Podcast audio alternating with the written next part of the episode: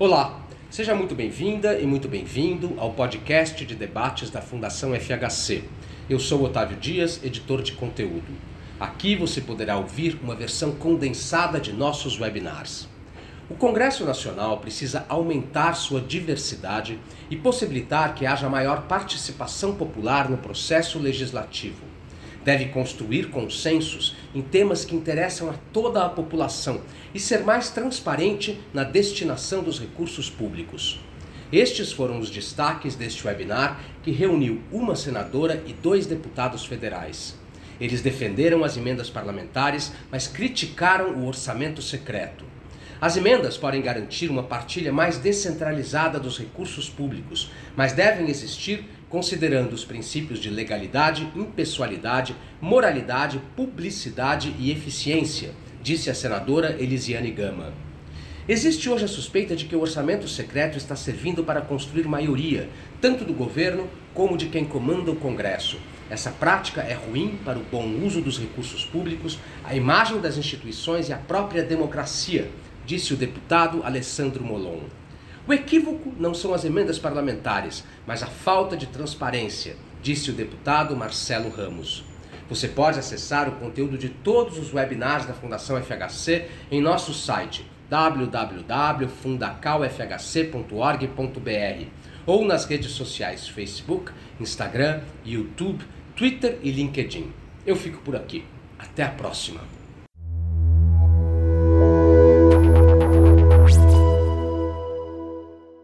Senadora, deputados, a gente está diante de um parlamento que tem mudado a sua relação com o executivo federal, com o executivo brasileiro.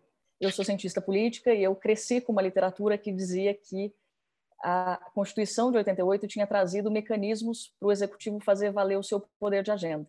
Basicamente, a edição de medidas provisórias, a possibilidade de vetar projetos de lei e também a possibilidade, a prerrogativa, na verdade, de iniciar e controlar boa parte da, do, do orçamento federal. O que a gente tem visto nos últimos anos é uma mudança dessa balança, dessa relação, que me parecia até então desequilibrada para o executivo, e uma série de marcadores que mostram que o legislativo tem ganhado protagonismo.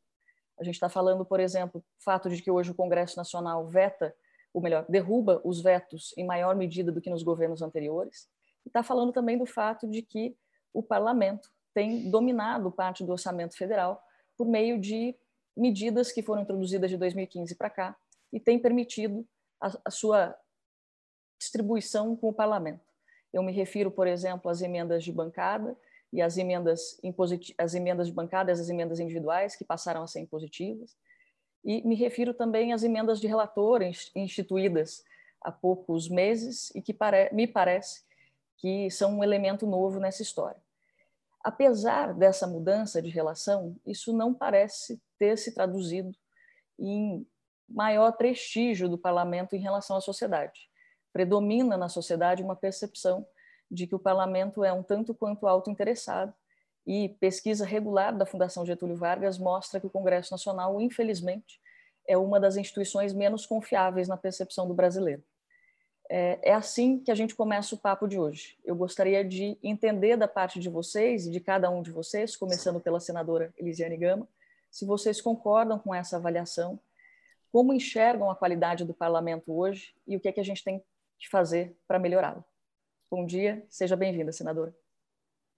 Muito obrigada, Mônica. Satisfação enorme estar aqui conversando com vocês. Eu quero cumprimentar a todos e todas agradecer, na verdade, a Fundação FHC pelo convite. Para mim, na verdade, é uma grande honra, primeira vez, na verdade, que estou participando deste webinar. Quero cumprimentar o meu querido Alessandro Molon, meu colega, estivemos juntos na Câmara dos Deputados, estivemos no partido também, Rede Sustentabilidade juntos.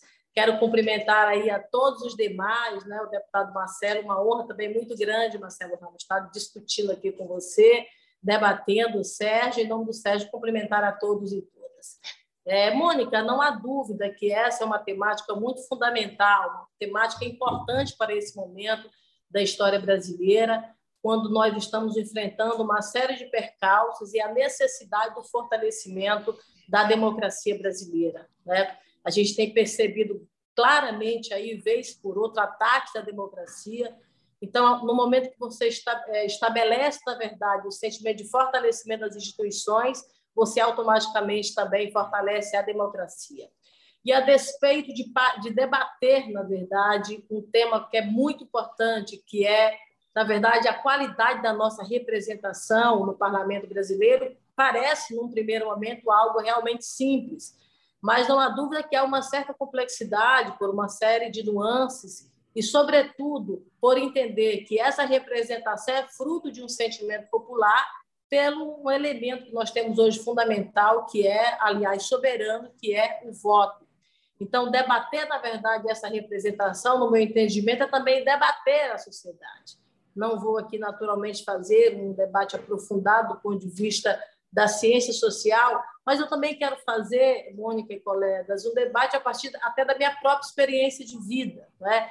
Eu lembro que quando eu cheguei no Parlamento Federal, ainda como deputada federal, vi alguns discursos que me trouxeram um certo choque, né?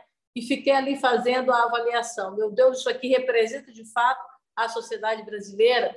E aí, então, eu passei, na verdade, ao longo dos últimos sete anos, conhecendo e conversando um pouco mais não apenas com os colegas, mas, é claro, com toda a sociedade brasileira, e a gente percebe que, no bom ou no ruim, essa representação, pelo menos, ela se aproxima da sociedade brasileira. Ao mesmo tempo, também é muito fundamental que a gente entenda os instrumentos que nós precisamos buscar para a melhoria da qualidade desta atuação parlamentar e, portanto, da representação popular. Eu venho, por exemplo, eu sou da região nordeste brasileira, do estado do Maranhão, dos estados, aliás, do ponto de vista econômico, não é? Mais deficitários do Brasil, portanto, precisa ampliar. Eu aprendi desde o início da minha caminhada que nós precisamos fazer um parlamento que seja próximo da sociedade, que seja, na verdade, fruto de um sentimento popular, conversando com a sociedade, dialogando com a sociedade.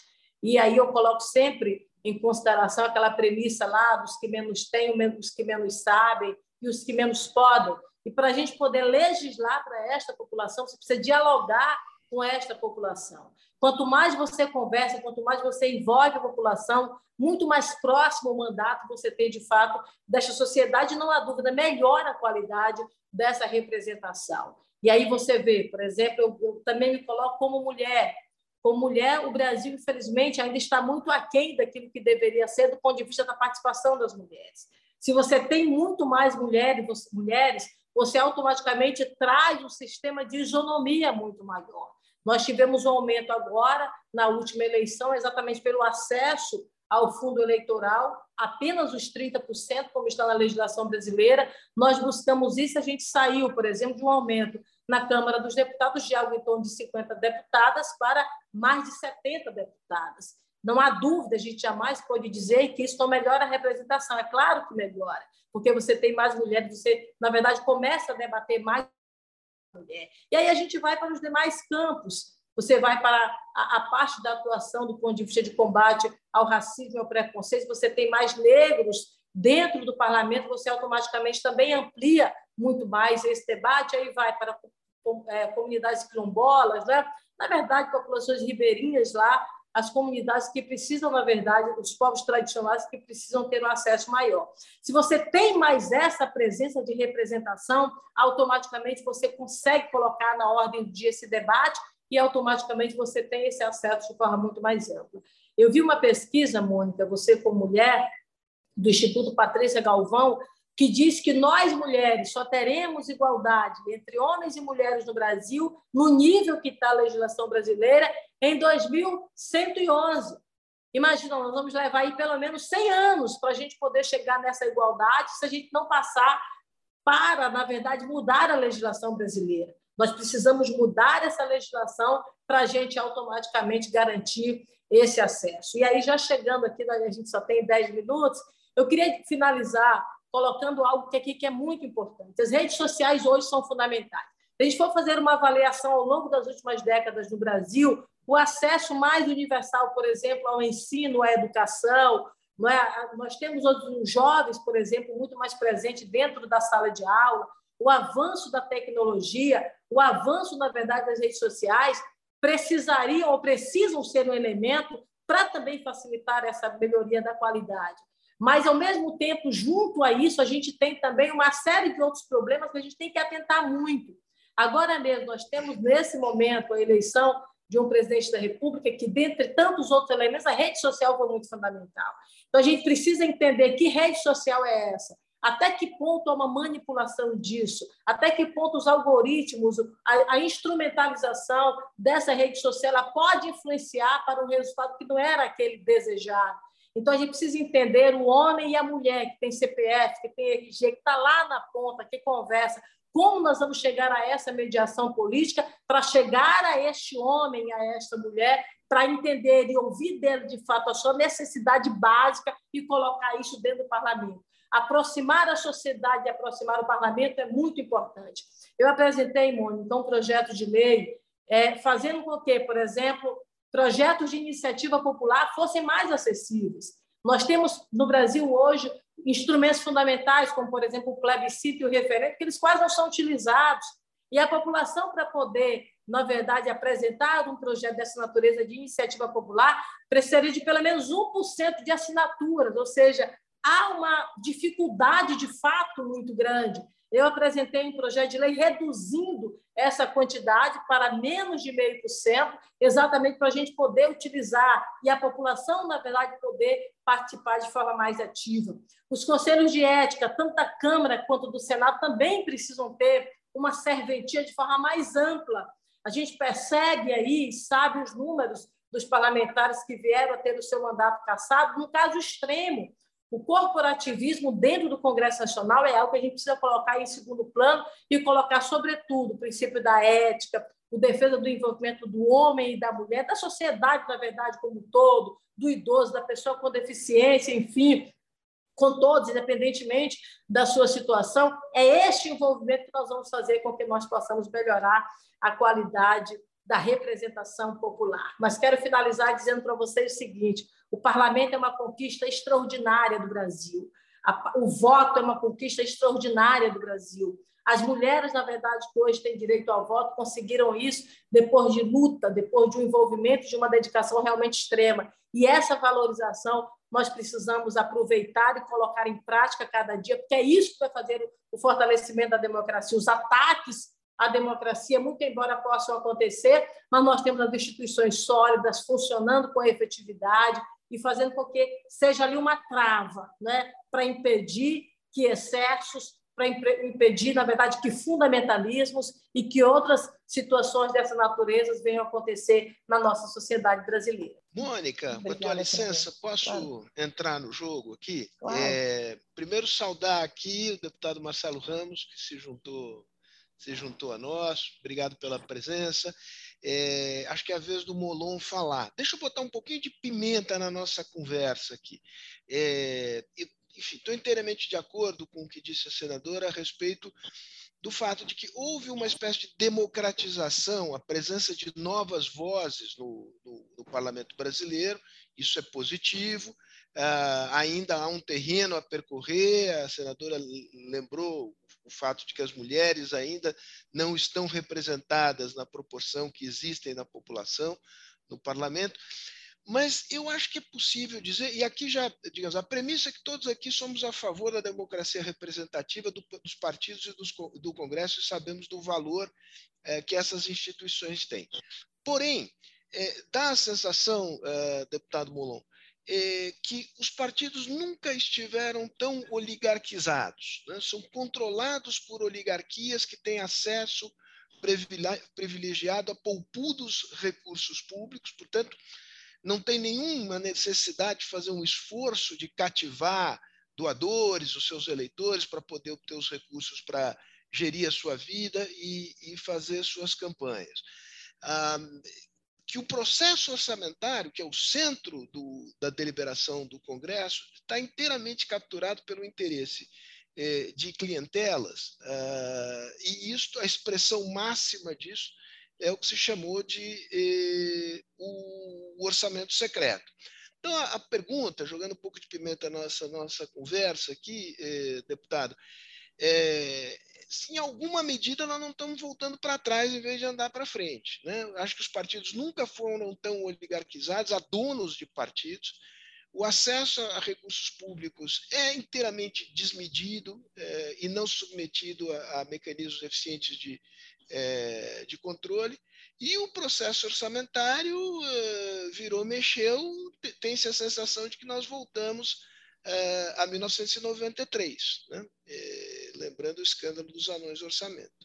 Antes de mais nada, eu quero agradecer o convite não é, do, da, da Fundação Fernando Henrique Cardoso, da RAPS, da Rede de Ação Política pela Sustentabilidade, nas pessoas do Sérgio Fausto e da Mônica Sudré, dizer que eu estou muito honrado de participar desse seminário, não apenas pela respeitabilidade dessas duas instituições, que são instituições muito sérias e admiráveis, mas também pela minha companhia. Eu quero saudar a senadora Elisiane Gama e o deputado Marcelo Ramos, ambos parlamentares muito qualificados, muito dedicados, que conhecem o parlamento. É um grande prazer para mim estar ao lado deles aqui. Eu aproveito para mandar o meu abraço afetuoso para ambos, né? e agradecer a oportunidade do debate. Olha, Sérgio, eu tinha preparado uma fala, mas diante da sua pergunta eu vou reorganizar minha fala aqui. E acho que esses dois temas, é, é, qualidade da representação política e protagonismo do parlamento, são dois temas que, que são cada vez mais importantes no país e foram muito importantes nesses últimos anos no Brasil. Primeiro, quanto à, à qualidade da, da representação, da nossa representação, eu destacaria é, isso que a senadora Elisiane colocou. Eu, recentemente, é, terminando meus estudos aí de doutorado em Direito Público, li uma série de autores, inclusive autores de alguns séculos atrás, que procuravam destacar que um dos pontos mais positivos do parlamento é a variedade a diversidade de suas vozes. E por isso os parlamentos precisam ser casas relativamente numerosas.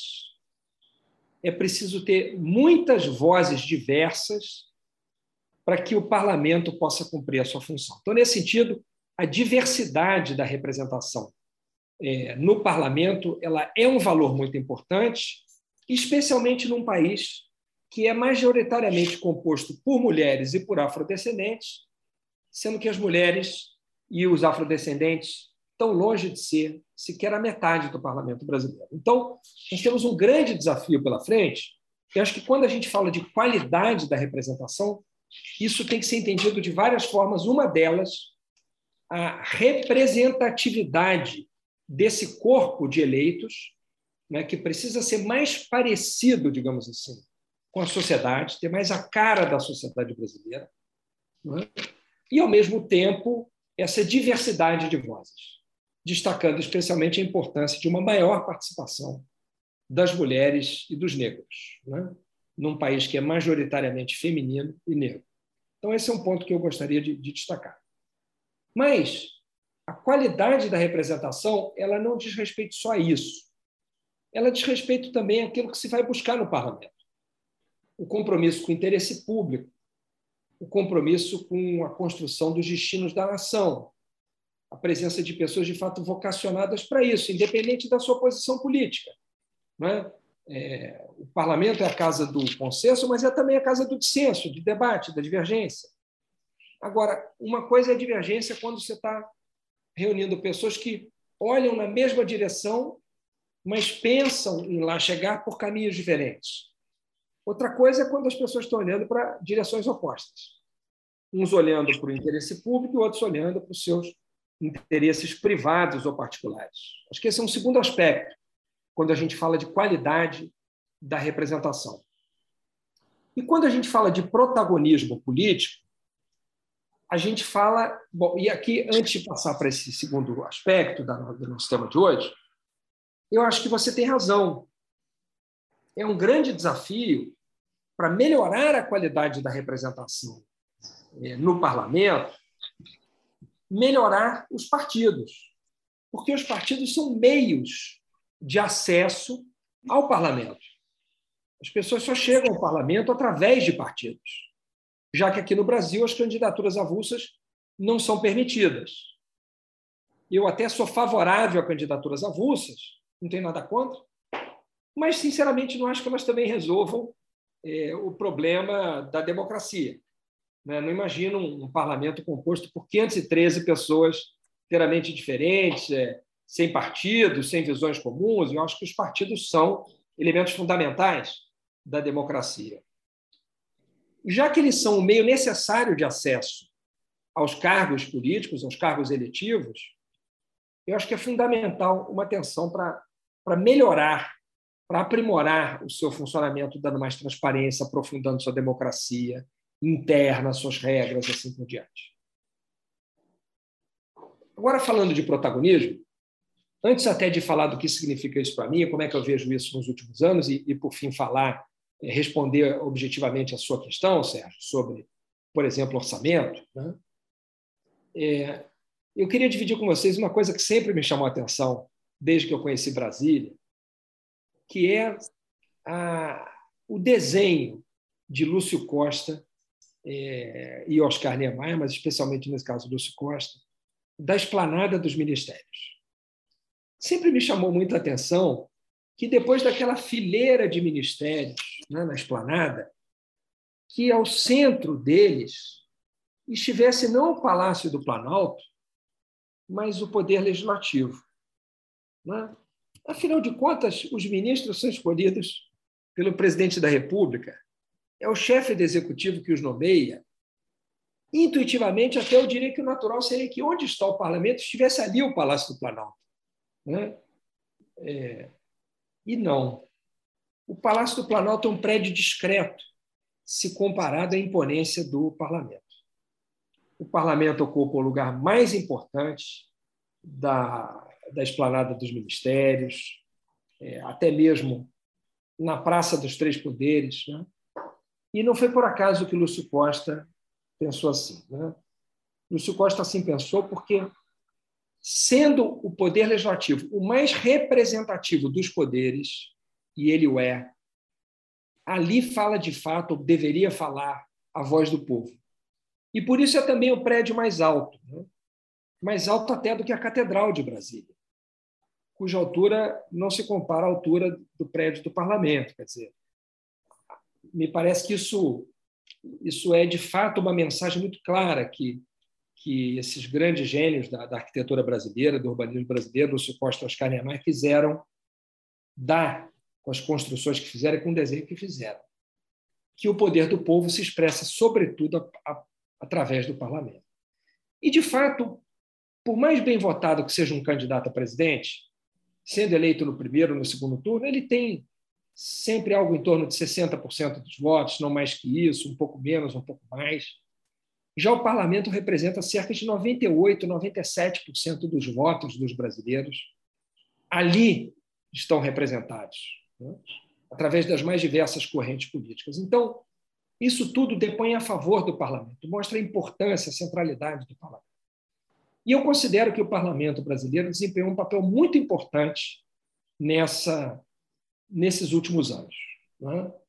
Especialmente nos dois primeiros anos dessa legislatura, eu considero que a Câmara dos Deputados foi, de fato, uma verdadeira trincheira em defesa da democracia. E aqui eu quero ressaltar o papel que eu considero muito relevante do ex-presidente da Câmara, o deputado Rodrigo Maia. Ele teve uma postura de grande firmeza em momentos muito delicados, em que o atual presidente da República é, arquitetou ações contra o parlamento, contra o judiciário, contra a democracia, e encontrou na Câmara dos Deputados, graças à mobilização dos partidos, mas sem dúvida alguma, muito graças também à firmeza do deputado Rodrigo Maia, um obstáculo às suas pretensões autoritárias. E na atual quadra é, da legislatura, eu considero que o Senado vem desempenhando um papel também de freio para as é, imposições do Poder Executivo. Aquilo que a Câmara foi no primeiro biênio, me parece que o Senado está sendo no, no segundo. Um exemplo disso foi a importantíssima CPI da Covid, em que a senadora Elisiane teve uma atuação destacada, ao lado de outros senadores que prestaram um grande serviço para o país. Né? E também na votação de matérias que representam graves retrocessos para o Brasil, que, lamentavelmente, tem passado a toque de caixa na Câmara, mas que tem encontrado no Senado uma reflexão mais profunda, um cuidado maior. Então, eu quero destacar a importância do parlamento nessa legislatura, por exemplo, é, no primeiro biênio com destaque relevado, é, relevante para a Câmara e no segundo biênio para o Senado, sem prejuízo da, das contribuições de ambas as casas em outros pontos, aspectos, nesses, nesses três anos que já foram. Agora, esse protagonismo político que foi fundamental para proteger a democracia e que eu acho que teve no Congresso uma atuação muito importante, ele está se transformando em algo que eu não considero bom para o país. Né? Me parece que a atual forma de se discutir orçamento no país ela está sendo disfuncional. Ela representa um grave equívoco na forma do parlamento tratar o orçamento público. Né? Ela é um reflexo do enfraquecimento do autogoverno. Né? Bolsonaro já não controla metade dos investimentos do país e teve que ceder isso para o parlamento pela sua fraqueza. Né? Está dependente é, dos partidos do Centrão que, que o sustentam, mas, em compensação, lhe arrancam a possibilidade de definir para onde vai metade do orçamento. Se, se vocês me perguntarem se eu sou contra o parlamento definir o orçamento, eu diria que não, ao contrário. Eu sou contra o parlamento definir 100% do orçamento, e não 50%. Eu acho que essa ideia de que o orçamento é uma peça autorizativa é também é, um grave equívoco que não, não tem fundamento legal nem constitucional, mas que se, de alguma maneira se, se construiu no Brasil de que é uma peça autorizativa. Eu não sei de onde se tirou isso. Porque não há nada que diga na Constituição, nas leis, que é autorizativo. Na minha opinião, o orçamento ele deveria ser 100% impositivo. Claro, evidentemente, com a possibilidade de contingenciamento em caso de, de frustração de receita, não é? É, eventualmente de transposição de alguns recursos para outras áreas, mas num percentual pequeno. E não num grande percentual, como ainda se autoriza hoje em dia, sem que o país faça de fato uma discussão de projeto de futuro. E o orçamento é isso. Era o momento do parlamento estar discutindo qual país nós queremos construir. E, e destinar e determinar a destinação de 100% das verbas. Mas não num, numa divisão é, é, do orçamento fazendo com que ele se torne uma coxa de retalhos, dando uma parte para cada um. É impossível construir um país com 594 parlamentares, cada um decidindo para onde vai uma parte do dinheiro, que dirá fazer isso de forma secreta, sem transparência, sem critérios públicos claros e com todas as suspeitas de que isso está sendo feito para construir maioria no parlamento para aprovar as matérias que interessam não ao governo apenas, mas sobretudo a quem comanda o parlamento.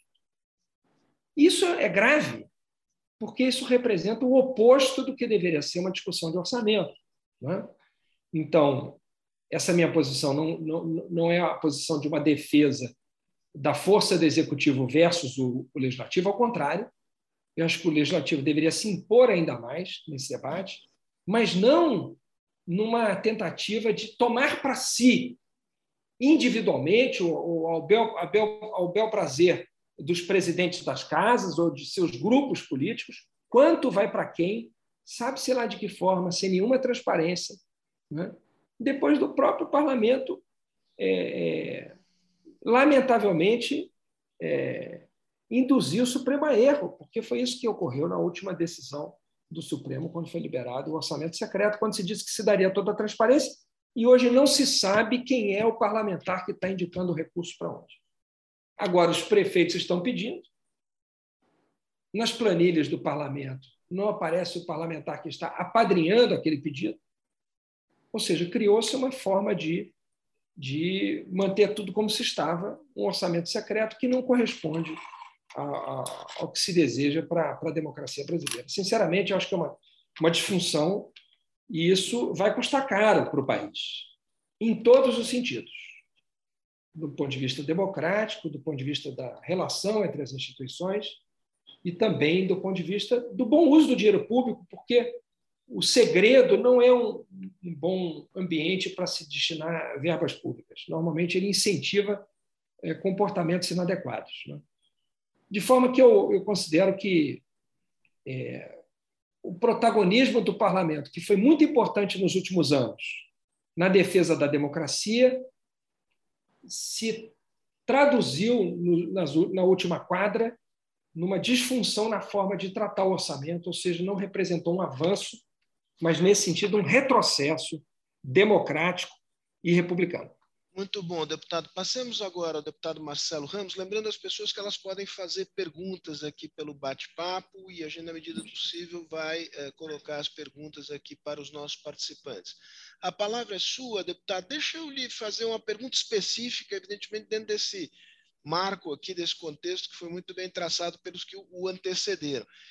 O senhor seria favorável à extinção das emendas individuais e de bancadas, por exemplo? Ah, há quem sugira é, que só as comissões temáticas pudessem, é, como instâncias colegiadas mais qualificadas, apresentar emendas ao orçamento. Ou isso seria uma violência contra prerroga as prerrogativas dos parlamentares? Eu vou, na minha apresentação aqui, na estrutura que eu fiz, a resposta à sua pergunta está no último item. Então, então vamos, vamos conversar um pouquinho sobre outras coisas e, ao final, eu abordarei diretamente esse tema. Eu quero primeiro agradecer o convite da RAPS, tenho muito orgulho de ser um membro RAPS, de ser um líder RAPS. Estivemos juntos agora no final de semana no curso no INSPER. Quero agradecer também a oportunidade de dialogar a partir desse evento com o Instituto FHC. É, saudar e dizer que a alegria é recíproca, a admiração é recíproca com meu querido amigo Molon e também com a senadora Elisiane, todo o meu carinho e a certeza de enxergar em vocês esperança de um futuro melhor para o nosso país. Eu vou começar aqui a minha fala, talvez até sendo primário, mas eu penso que alguns fundamentos são necessários da gente resgatar para fazer a reflexão proposta do debate. Primeiro, nós temos uma organização do Estado prevista lá no espírito das leis de Montesquieu, no sistema de tripartição de poderes, e com mecanismo de checks and balances, de freios e contrapesos, e que um poder é o mecanismo de retenção a qualquer atitude mais ofensiva de outro, registrando que, quando da concepção do sistema de checks and balances, ele parte da premissa de que o poder executivo, ele, pela sua própria constituição, tende a se impor de uma forma mais agressiva sobre os outros, porque é dele o poder de comando, de decisão e de execução de políticas públicas e de execução orçamentária. Então, isso ressalta o papel do parlamento. Mas eu quero, dentro disso, fazer um outro recorte, de que o Poder Executivo ele representa uma maioria conjuntural, uma maioria momentânea. Ele não representa a plenitude e a diversidade, em especial, de um país de dimensões continentais e tão diverso do ponto de vista étnico, cultural, como é o Brasil. Diante disso, eu ressalto a importância do parlamento brasileiro dentro dessa lógica de um mecanismo que expressa melhor a diversidade do povo brasileiro, que abre espaços para que as minorias possam ter voz e, acima de tudo, que exerce a função de freio de contrapeso em relação a uma tendência autoritária do poder, do poder Executivo pela sua própria formulação. E dentro disso, faço um recorte de que nós temos um sistema bicameral em que o Senado é representação federativa e a Câmara é representação da população. E aí, talvez isso justifique, como já bem disse o Molon, o tamanho da Câmara. Nós somos 513. Isso é necessário para expressar a diversidade do povo brasileiro, já que a Câmara dos Deputados é a representação do povo. É absolutamente justificável que o Senado, como representação federativa, tenha o mesmo número de parlamentares em todos os estados e também é absolutamente justificável que ele tenha também um tamanho um pouco menor. Dito isso, e partindo dessa, dessa premissa, eu quero falar um pouquinho aqui. Primeiro, sobre o nosso modelo de composição do parlamento, que é o sistema proporcional, que chegou a ficar em xeque no ano passado com a ideia de transformar a eleição proporcional num tal distritão, que na verdade era transformar a eleição proporcional em eleição majoritária. Muito conveniente para quem ocupa mandato na atual legislatura, mas muito nefasto para essa necessidade de que o parlamento seja representação da diversidade e abra espaço para que as minorias possam ser representadas. E mais ainda, talvez até tão ou mais relevante que os outros tópicos, a necessidade de fortalecimento da representação partidária.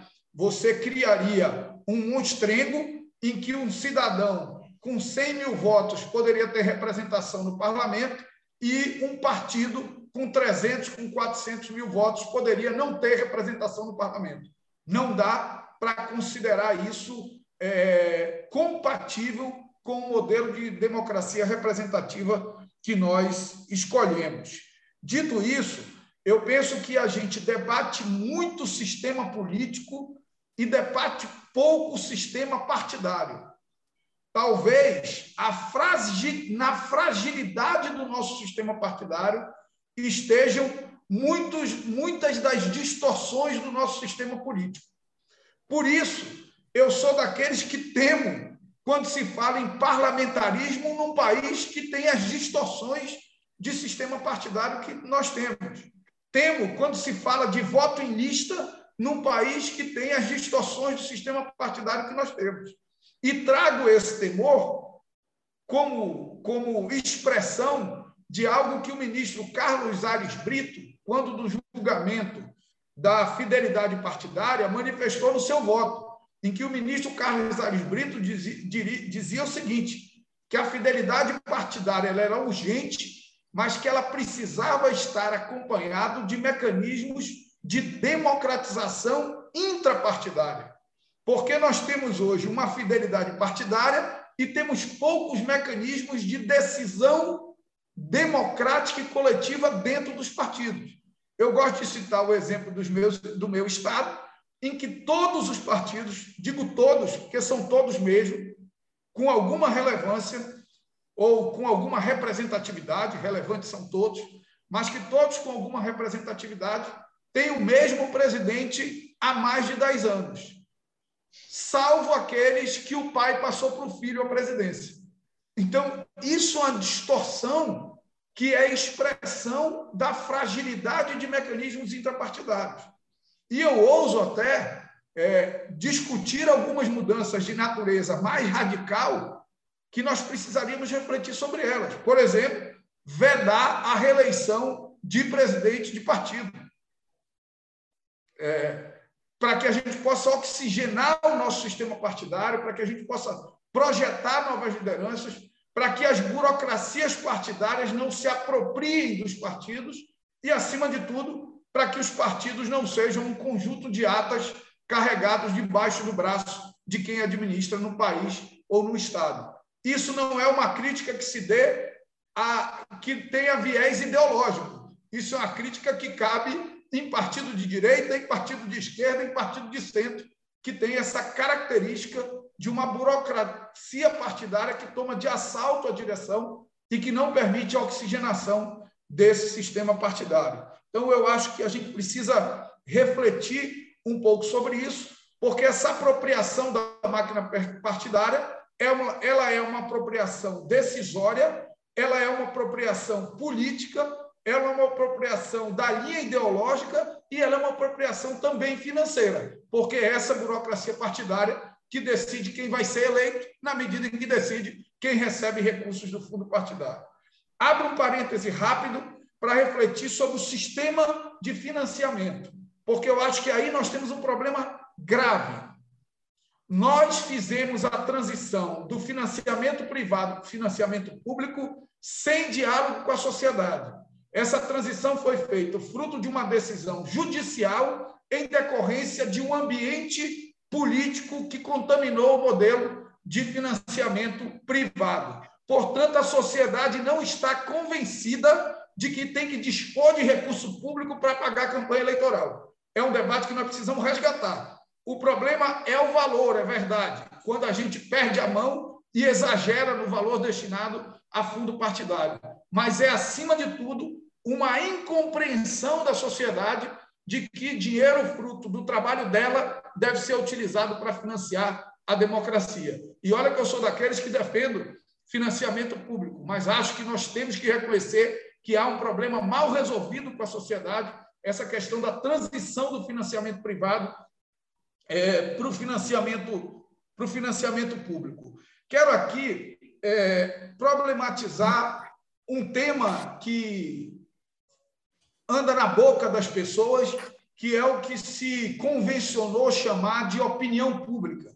E quero confrontar o que se convencionou, convencionou chamar de opinião pública com a Constituição e com a representação parlamentar.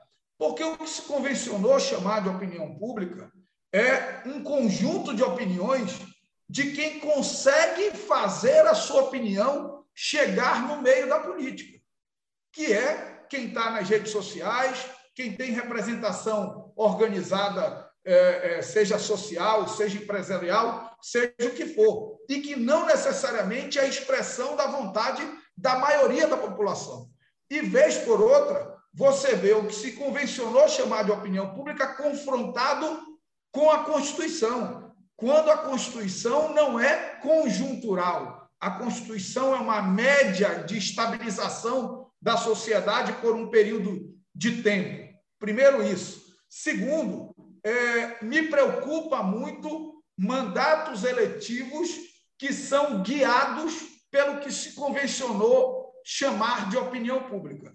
Primeiro, porque essa opinião nem sempre é, expressa a diversidade e a vontade da maioria do povo. Segundo, porque eu entendo que dentro da atividade parlamentar há também uma atividade de liderança e de condução dos debates quando ele se caminha para um caminho equivocado.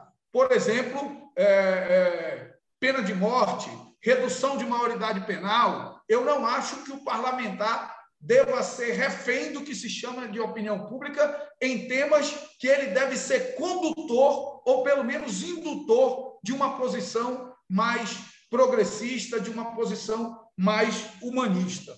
Vou caminhando aqui para o fim para chegar no orçamento. Acho que nós temos hoje um desafio enorme no parlamento brasileiro e na política brasileira, que é procurar construir convergências. E construir convergências, na minha visão, ela parte de uma ideia de que existem valores que têm natureza civilizatória. O Molon falou um pouco disso quando ele disse assim: é, tem coisas que nós podemos convergir se todo mundo tiver imbuído de espírito público. O que nos divide não é nossa opinião sobre o direito das pessoas de comer, sobre o direito das pessoas de trabalhar, sobre direitos humanos, sobre o direito a um planeta que seja habitável para as próximas gerações. O que pode nos dividir, o que nos divide hoje, é quem enxerga na política um instrumento de fazer o bem e quem enxerga na política um instrumento de se dar bem. Acho que em separando isso, a gente vai construir convergências nas pautas que têm natureza civilizatória. Caminhando para o fim, quero falar rapidamente sobre orçamento. E quero falar sobre orçamento partindo de uma premissa, e aí talvez até botando uma pimenta nesse, nesse debate, partindo de uma premissa de que o Brasil tem um federalismo diferente, tem um federalismo jabuticaba, inusitado, que não existe em nenhum outro lugar do mundo que dá autonomia política, administrativa e financeira para três entes federativos: para a União, para os estados e para os municípios. Da Constituição de 88 para cá, nós transferimos uma série de responsabilidade para os municípios sem transferir os recursos orçamentários suficientes para que os municípios arquem com essas responsabilidades. Digo isso para concluir que não acho errado o parlamento destinar parcela do orçamento e da capacidade de investimento do Estado. Acredito que 513 mais 81 são capazes de enxergar melhor esse país diverso e com federativo diferenciado do que apenas um poder central que representa a maioria conjuntural, resgatando um conceito lá no início. Portanto, sob minha ótica, o equívoco não está em o parlamento ter um percentual do recurso para a distribuição. O equívoco está em esse recurso ser distribuído sem critério e sem transparência absoluta. Portanto, Sérgio, a minha resposta à sua pergunta é que eu não concordo com a ideia de acabar com emendas parlamentares. Eu tenho certeza que os parlamentares do Amazonas conseguem enxergar Atalaia do Norte, que está lá na tríplice fronteira entre Brasil, Colômbia e Peru, e que tem o quarto pior IDH do Brasil, com um olhar muito mais sensível do que enxergaria o poder central. Claro que nós precisamos ter transparência absoluta e critérios nessa distribuição. Eu estourei um pouco aqui o tempo. Muito obrigado pela oportunidade. Só esclarecer, deputado, é, eu, eu, aqui expressei uma tese que foi defendida por alguns analistas do orçamento, não é eliminar qualquer tipo de emendamento é, feito pelo parlamento, mas é que as comissões temáticas pudessem ter este papel, portanto, uma instância colegiada é, de maior agregação, mas enfim, só essa é uma nota de rodapé.